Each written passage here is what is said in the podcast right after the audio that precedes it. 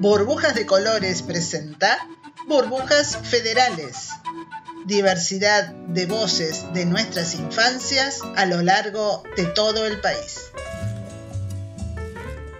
Hola chicos y chicas, yo soy Juanita, corresponsal de Burbujas de Colores en Santa Fe. En distintos momentos les iré contando sobre mi querida provincia.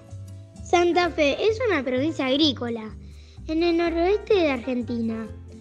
A lo largo de su frontera oriental fluye el río Paraná, una de las principales vías fluviales de América del Sur.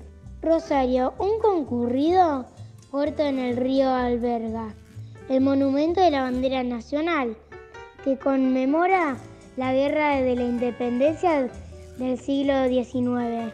En Argentina, la capital Santa Fe tiene un centro colonial del siglo XVII.